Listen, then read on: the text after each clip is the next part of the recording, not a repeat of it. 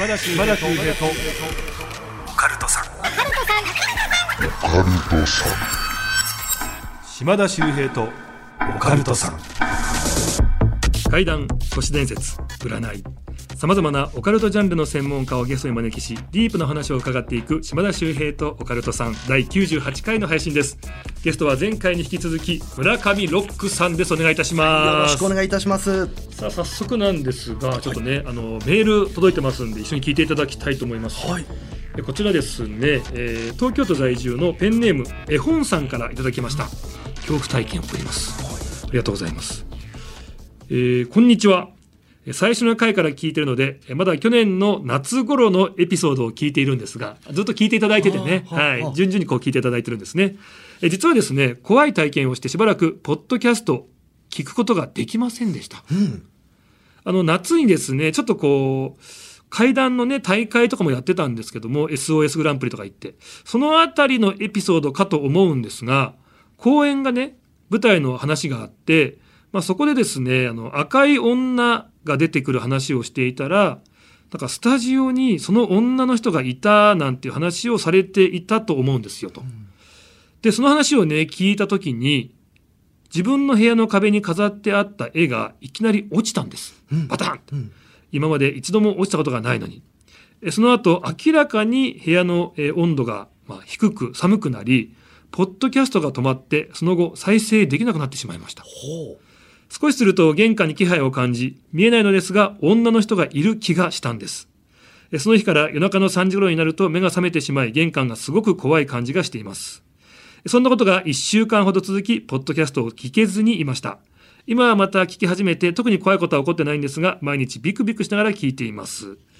えー若い頃は霊を見たりもしたんですが、数えるほどしかなく、今は見ることもなかったので、久しぶりの怖い体験でしたという。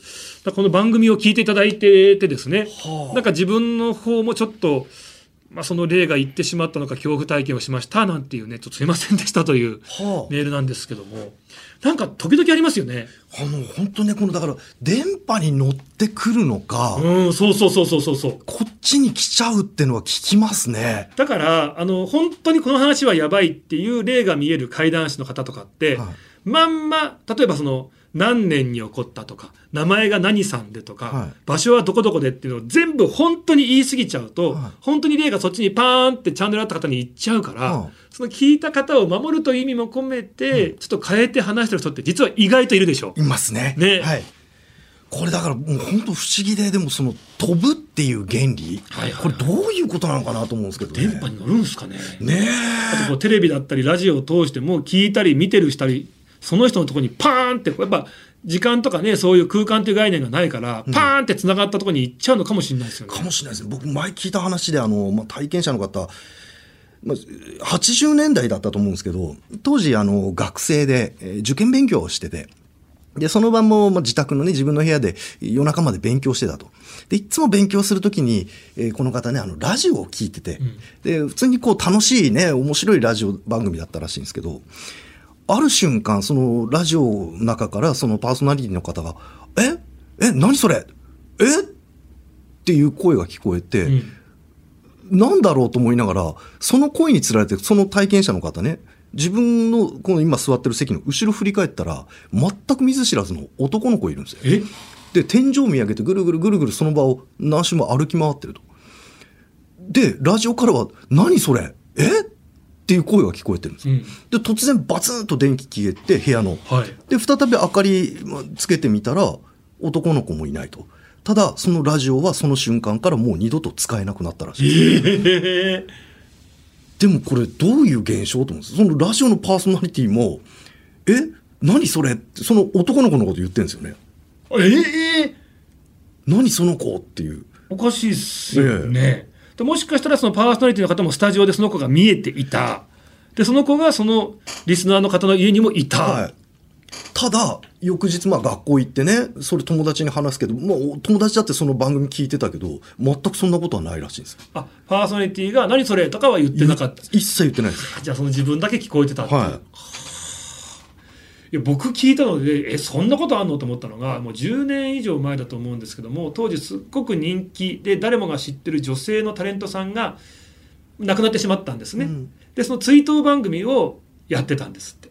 でそれを普通にテレビで家で見てた。はあ。あそっかこの方亡くなっちゃったんだよな。残念だなと思ってパッて見てたらその追悼番組の椅子にその亡くなった方が座ってるんです。あ。はでみんなもちろん見えてないですよ。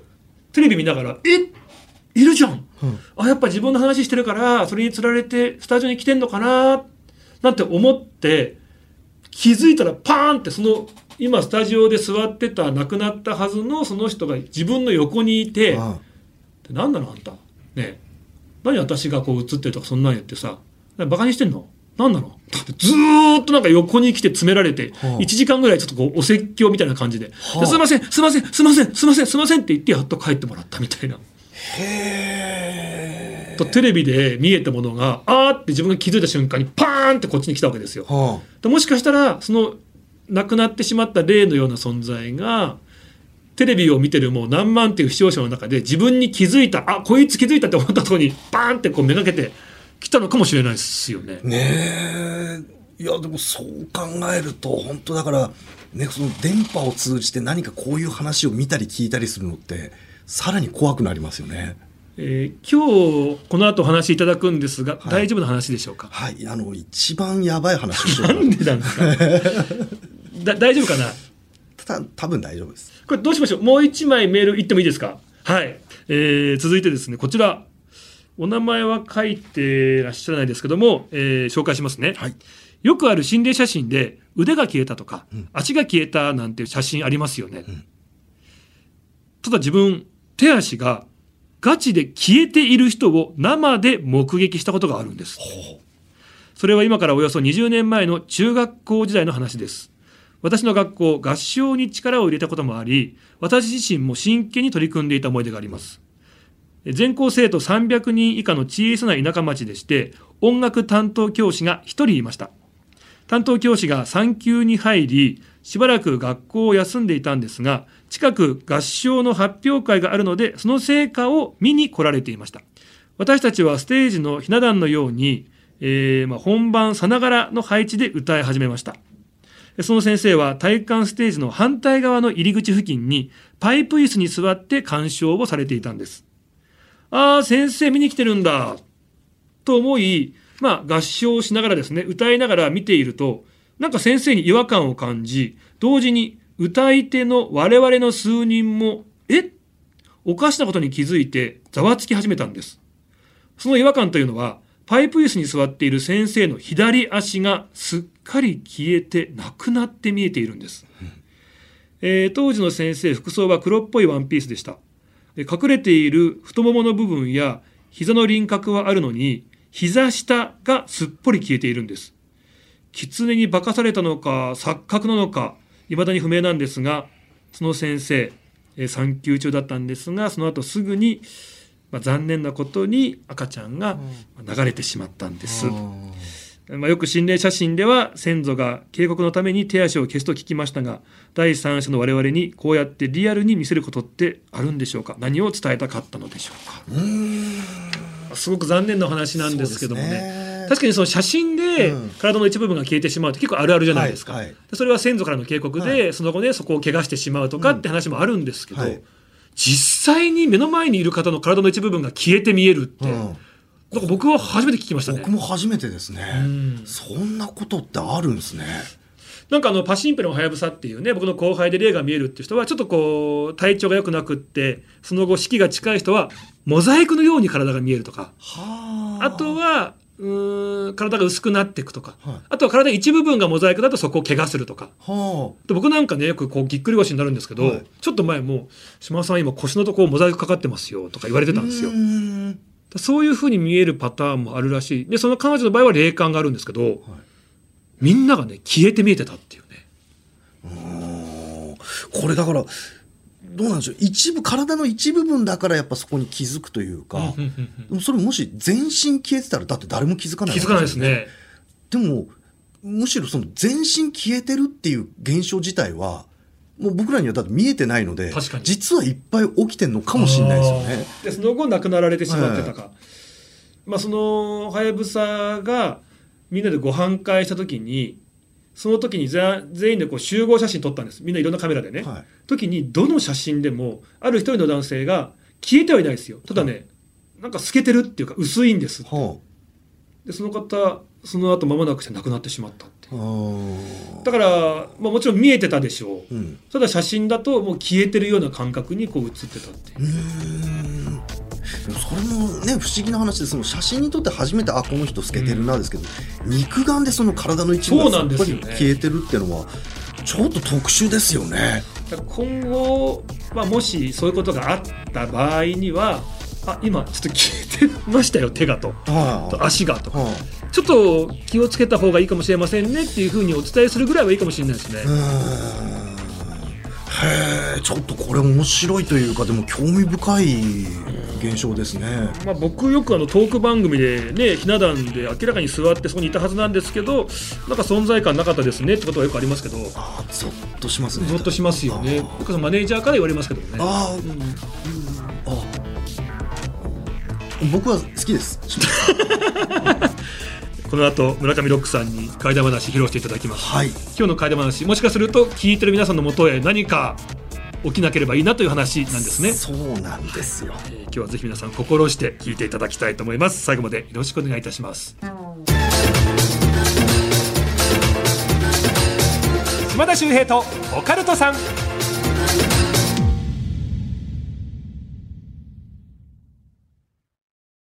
ようこそ闇の世界へ。それはこの街のどこかで誰かが体験した秘密の物語。怖いライトゾーン。福原遥がご案内します。詳しくは日本放送ポッドキャストステーションで。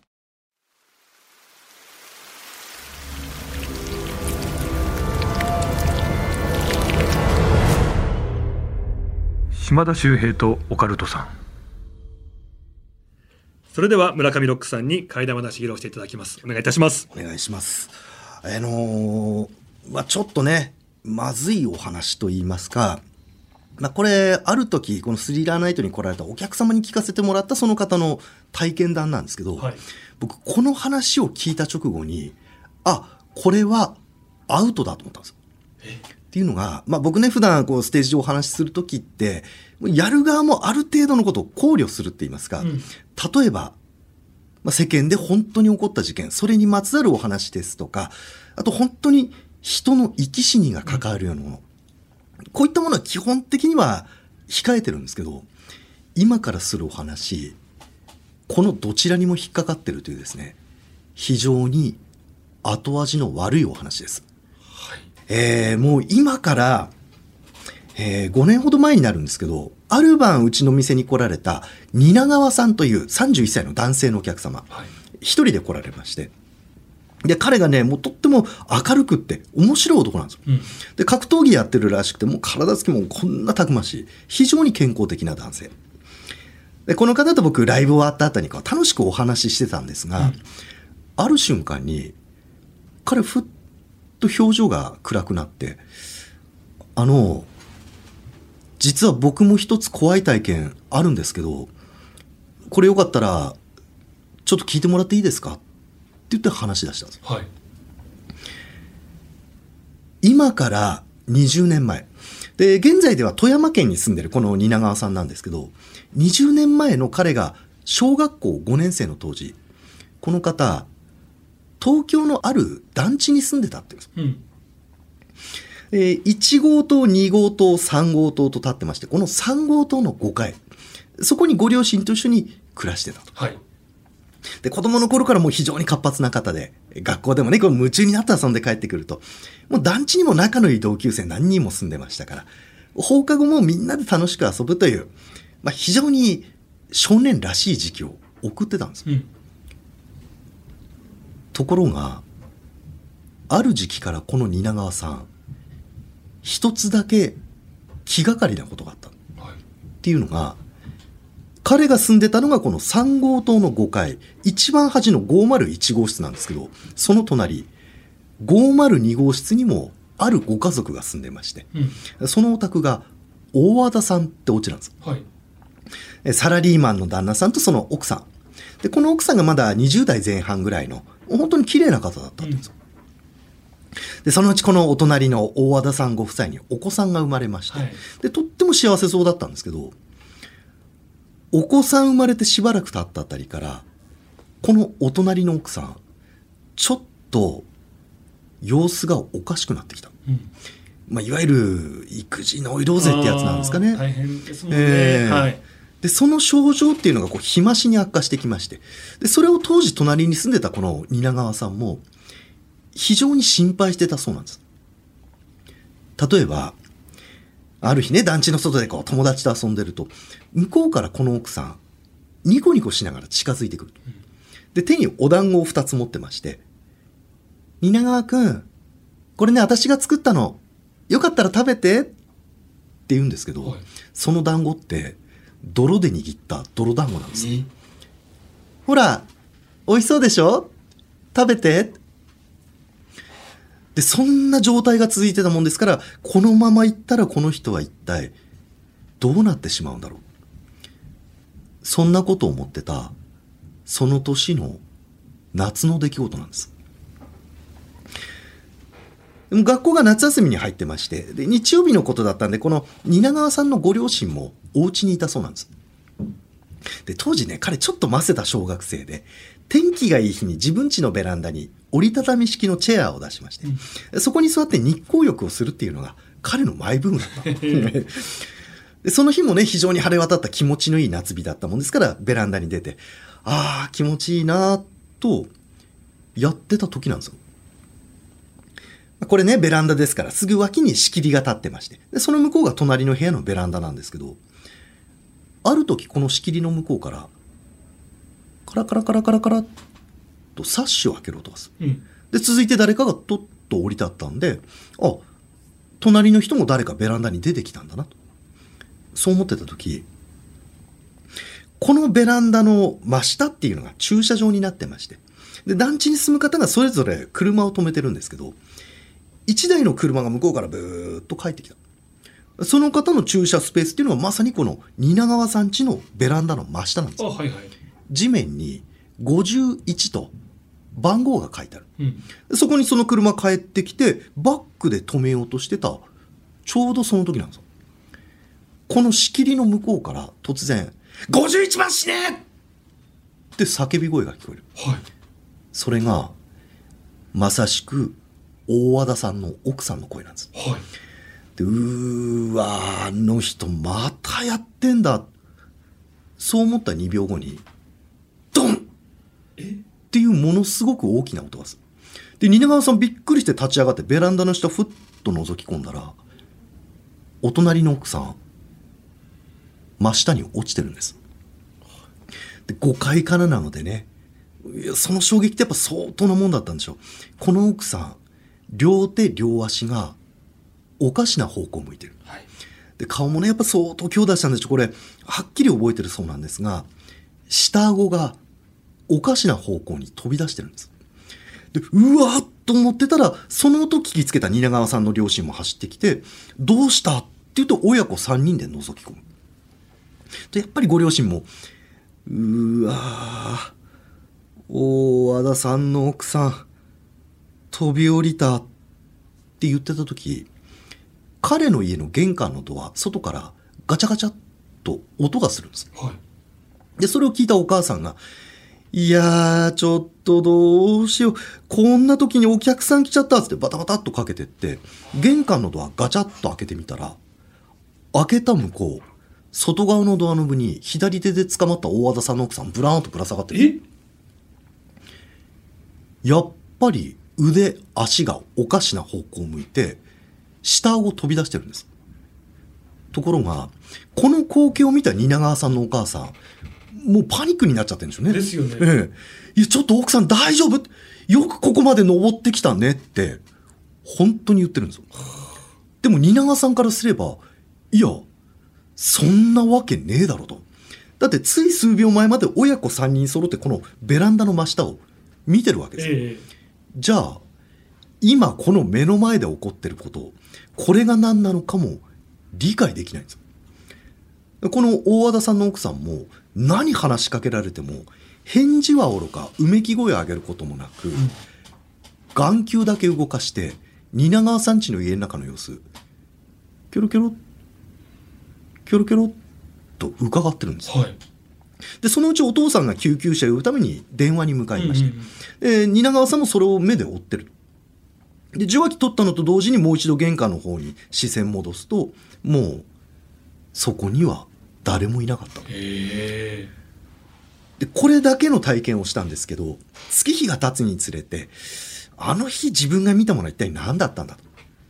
でもしかしたらね自分も小学生だったしどこかでこの空想と現実がごっちゃになったんじゃないか、うんうんうんまあそんな風に考えるようになったそうなんです。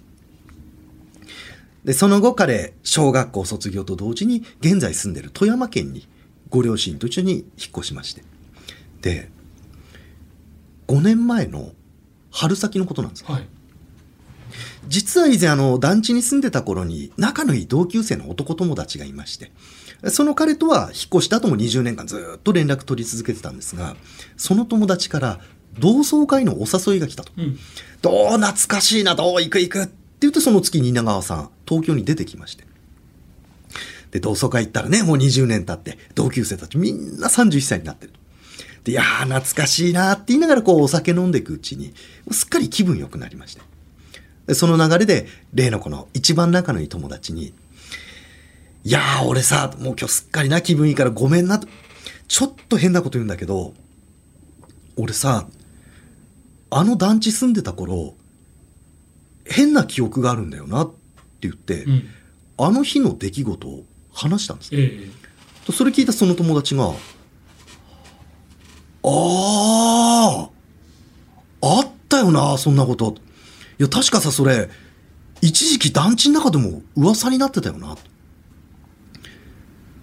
それ聞いた瞬間に、あ、やっぱりあの日の出来事は、俺の思い違いなんかじゃなかったんだ。うんうんうんそれを彼20年ぶりに認識したそうなんです。はいで、その日同窓会が終わって、そのまま富山に帰りまして。で、前の日ね、もう散々お酒飲んだのもあって、翌日目が覚めたのがもう昼過ぎだったって言うんですよ。と昨日一緒に飲んだ例の一番仲のいい友達のお父さんから電話がかかってきまして、でその第一声、うちの息子死にました。え？え？えなんすか、親父さん。うちの息子、昨日同窓会の後、死にました。いや、ちょっと待ってください。意味わかんないです。なんでですか？わかるだろいや、わかんないです。わかるよな。いや、親父さん、俺本当にわかんないです。いや、お前わかるよな。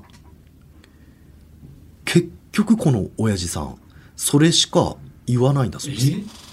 で、この友達がなぜ亡くなったのかも原因は不明なんですが、後日人づてに聞いたところによると、その方、あの同窓会の後、自ら命を絶ったそうなんです。えで、このお友達が亡くなってからっていうものを、この方の親父さん、この人も、ちょっと様子が変なんですね。っていうのが、自分の息子のお葬式の様子、祭壇ですとか、そこに飾られてる家、それを、携帯のカメラでパシャパシャパシャパシャ写真撮ってるんですよ。はいでその撮った画像を Facebook に上げてるんです。で、僕もね、その記事見せてもらったんですが、これ、ちょっと普通じゃない。まるで自分の息子が亡くなったのをどこかで喜んでるような、そんな印象を受けるんです。で、このね、お友達が亡くなったという、まあ、非常に残念な知らせを受けた当日、蜷川さんのお母さんとおじいちゃんも亡くなったんです。ええでね、ロックさん。なんで僕の周りでいっぺんに3人も亡くなったのか僕本当にわからないんですけど、ただね、僕一つだけ気になってることがあるんです。もしかしたら、僕がこの話を20年ぶりにしたから、だから友達も母さんもじいちゃんも死んだんじゃないか。もしそうだとしたら、僕一体どうしたらいいんでしょうね？って彼目に涙いっぱい溜めながら、この話を聞かせてくれたんです。で、後日、この蜷川さん、もう一度東京に出てきまして、以前自分が住んでた団地のあたりを見に行ったそうです。はいはいと、3棟建っていた団地、すべて取り壊されていまして、でかつて1号棟、2号棟があった場所には今、別の建物が建ってる。うんただ、彼が住んでいた3号棟の跡地、そこだけは未だに更地なんだそうです。へもしかすると、彼が越した後もあの3号棟では、何かが起こり続けてたんじゃないだろうか。そんなことをふっと思わせるお話だったんです。という、ある団地にまつわる出来事でした。ありがとうございます。まあ、最初のきっかけになったかもしれないっていうね隣の家の奥さんはい。が、まあ、そのベランダからね下に落ちてしまったわけですけど、その前に51番でしたっけ、はいに向かってなんかこう言うわけですよね。はい。これなんなぜその51番これね、僕、一回この話スリラナイトでしてた時にお客様の中で、その事件を知ってる方がいたんですよ。はいはい当時ちょっと地元でも話題になったそうで、でその方からね、教えてもらったんですけど、51番死ねって言ったんですけど、その車の持ち主の方とは何の関係もなかったらしいんですよ。たまたまその瞬間目に入ったんでしょうねなるほ。どそういうことでで、結局その奥さん飛び降りて、その車に直撃して亡くなってるんです。でその車も廃車になったっていうのがちょっと当時、えー地元でね、話題になったらしくて。ただその直後にはい。5階まで上がってきて、はい。まあ、部屋をねこうみじわじわこう見てくるわけですよ、はい。そこに来た人っていうのは誰なのかっていうね。もうね、完全にでもその、大和田さんの奥さんだっていうんですよね。で、この蜷川さんって方、すごくね、明るくて面白い方だったんですけど、その店に入ってきた途端、すいません、これね、僕昔からなんで、あの、先に言っときます。実は僕が入った店って、僕の後、お客さん誰も来ないんですよ。本当に一人も来ないんですよ。へえ。で、まあ、この話ね、聞かせてくれって、まあ、聞いた後に僕も、ちょ、ちょっと待ってください。僕も聞いちゃったじゃないですかって言ったら、あっつってましたけど、ただ、この話した後、本当に、これ肉眼で見えるわけじゃないんですけど、店の中の空気真っ黒なんですよ。で、この話聞いてない他のスタッフたちも、あれ？なんか空気黒くないですか？っていうのが3日間晴れなくって。だから、おそらく僕とか他の人喋っても何でもないと思うんですけど、この蜷川さんが喋ると本当にちょっと何かあるのかなっていうお話なんです。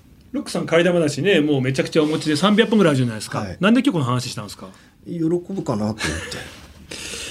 ちょっと本当に、まあ、僕は今日ぎっくり腰なんでね ずーっと腰が痛い中 は痛いな痛いなと思いながら聞いてましたけどこれだけで済んだらいいなと思ってますい。まあ本当にね、こう、どこをとってもこう、救いのない話ですよね。そうですねいやありがとうございましたありがとうございます。そろそろお別れのお時間ですね、はい。ソロックさん3回にわたってね出ていただきましたがいかがでしたか？はい、いやーちょっとね、僕もあの、まあ、いろんな、ね、メールですとか、えーそこから派生して、あこんなお話があるんだ、あそういうパターンもあるんだっていうのが知れて、すごくこう、ね、あの勉強になりました。えーいや面白い番組ですねや。っぱり世に怪談って溢れてますよね溢れてますね。はいえーさあそんなねロックさんもですね日々日夜ねえー新宿歌舞伎町のはいスリラーナイトでもねお話しされてますし、はいあと YouTube チャンネルの方もねあそうなんです。精力的に上げられてますんで、はい皆さんぜひちょっとねチェックしていただきたいと思います、はい。チャンネル名お願いいたします、はい、村上ロックのロックオンエア怪談話のお時間です。という番組。で、これね、あと僕だけじゃない、そのスリラーナイトでもあの、YouTube チャンネルがありますので、えー皆さんぜひぜひチャンネル登録、えーよろしくお願いいたします。そう一回僕ゲスト呼んでいただきましたよねはい、そうなんです。ロックさんと内はい竹千佳さんが MC ではい僕がゲストだったじゃないですか、はいでロックさんって怪談とかめちゃめちゃ流暢なのに、はい MC になった途端にすげえ硬いんですよねそうですね。僕あの、責任感っていうものにものすごくプレッシャーを感じるんですよ。ええ本当にね。ガチガチでしたもんね。ガチガチです。もう、だからもう、特にね、あの、なんか、どういうテンションで言っていいかわからない番組なんですよ。いやなんかすごいのが一応ね、あのーまあ、台本的なものもあったじゃないですか、はい。箇条書き的にね、はい。まあ、島田に聞いてみたいことみたいな、で質問していただきますよ、でもこっちも良かれと思ってそれは答えた上でさらにまあこんな話もとかって話すじゃないですか、台本にない話した瞬間すっごいなんかこう嫌な顔してそれに対しては一切答えずに、はい。ただただ忠実に台本の質問だけをしていくっていう。あそうでした。っ 覚えてないですか？けいやちょっとそれはちょっと覚えてないですけどむしろねいや僕質問項目もね、ええ。いやおそらくこれ島田さんどこでも聞かれるだろうなっていう項目ばっかりでなんか申し訳ないなと思いつつでそれに答えてくださるけどいや内心いやその話も知ってんだよなと思いながら僕も聞いてて、ええ。っていうところに突然なんか新しいのポッてきたから正直あのごめんなさい。聞いてなかった。聞いてないキャパオーバーみたいな顔してましたもん、はい。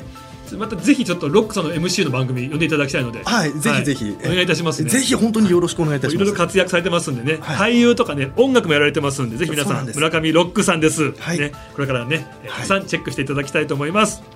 参加にわたってありがとうございました。ありがとうございました。ゲスト村上ロックさんでした。ありがとうございます。島田秀平とオカルトさん次回もよろしくお願いいたします島田秀平の手相ワンポイントアドバイス。今回ご紹介する手相は上げ上線そして上げ面線でございます。これ場所はですね環状線という線があるんですがこれ手相は上にある横線真ん中にある横線そして生命線とあるうちの一番上の横線ですね。小指の下あたりからぐーっと人差し指の方に上がっていくというねこの一番上にある横線なんですがこの線の一番先を見た時にですね二股もしくは三つ股。えー三つ股ぐーっとフォーク状に分かれてくるという方。これが上げ状上げ面線という線なんですね。どういう線かと言いますとまさに周りの運気を上げてしまうような幸運の女神のような人。まさに歩くパワースポットというね、そんな感じの人と言われています。ぜひこの線がある方これからもですね周りの運気をどんどん上げて周りを楽しく明るい空気に変えてあげてください。というわけで今回は上げ上線上げ面線をご紹介いたしました。島田秀平とオカルトさん。